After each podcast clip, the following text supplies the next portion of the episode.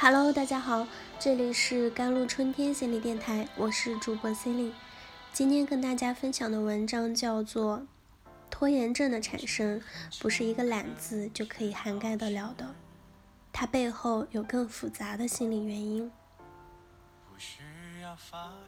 现在啊，拖延症已经成为一个越来越流行的现象了，几乎绝大多数的人都中过拖延的事，比如准备十点出门的，拖到下午两点还没出门。我在淘宝上看了好多东西准备买，我每天都说今晚买，但是说了一周了，还是没有买。图书超期通知已经弹出来三次了。我离图书馆不到六百米，剧也看完了，微博也刷完了，豆瓣影评也翻完了，但我就是还没出门去还书。假如拖延给我们带来的只是刚才提到的日常琐事，或许后果也不会有多严重。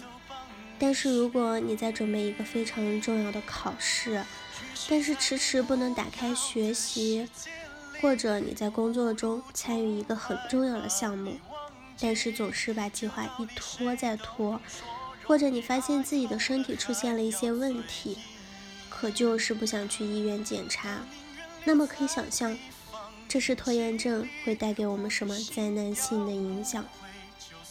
所以，到底怎么样才能克服自己的拖延症呢？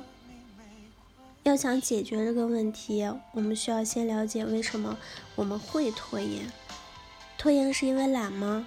尤其当我们早上六点就睁开了眼，结束到了十点还没有起床的时候，我们就会觉得自己太懒了。是懒赋予了我们拖延的力量。实际上，拖延的产生远不是一个懒字就可以涵盖得了的。追求即是满足。相对于以前，现在我们身边的诱惑性因素越来越多了。比如工作的时候，我们都知道，越早完成就会越主动。但是强制自己去做一件事，是需要耗费很多意志力的。而有些事情就没有这么复杂，比如刷微博、看朋友圈、玩跳一跳之类的小游戏。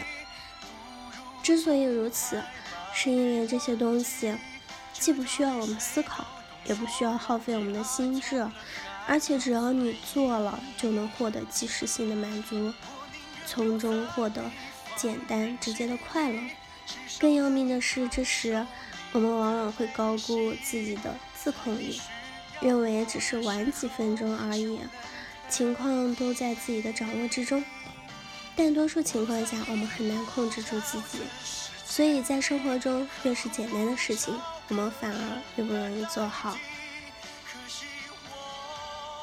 不用承担失败的责任，我们可以想象一下，假如你拼尽全力去做一件事，但是最后失败了，和你没有认真准备最后失败了，哪一个更让你痛苦？或许我们会说，应该是后者吧，因为前者虽然失败了，但至少。不后悔，但是后者承受自责的痛苦。实际上，最痛苦的是前者。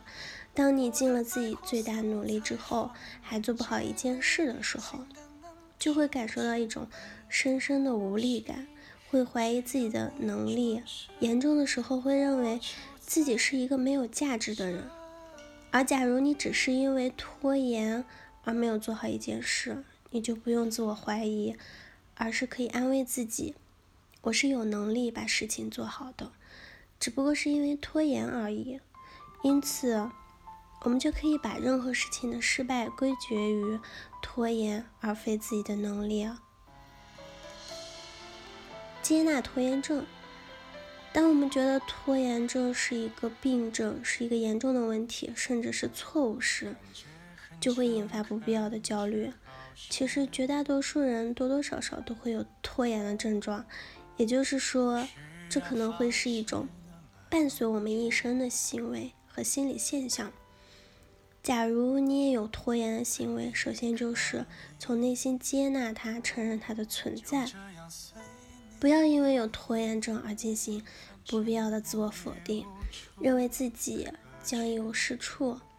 对我们来说，重要的是怎么与拖延症相处，并把它控制在一个合理的范围内，而不是彻底的消灭它。那么，什么样的目标才算合理呢？它有以下的特征：可观察性，也就是你可以直截了当的观察到你的目标；具体性，就是我要改变拖延是抽象的，我要比昨天早起五分钟是具体的。也可以分解成几个小的步骤，一步登天是很难的，但是一个台阶一个台阶的走会容易很多。如果我们能这样设置自己的目标，也会缓解我们的拖延行为。最后，我想说，克服拖延不是一场战役，而是旷日持久的战争，要有足够的耐心。希望大家能趁早学会与拖延相处。好了，以上就是今天的节目内容了。咨询请加微信公众号 jlct 幺零零幺，或者添加我的手机微信号幺三八二二七幺八九九五。我是 c e l i n e 我们下期节目再见。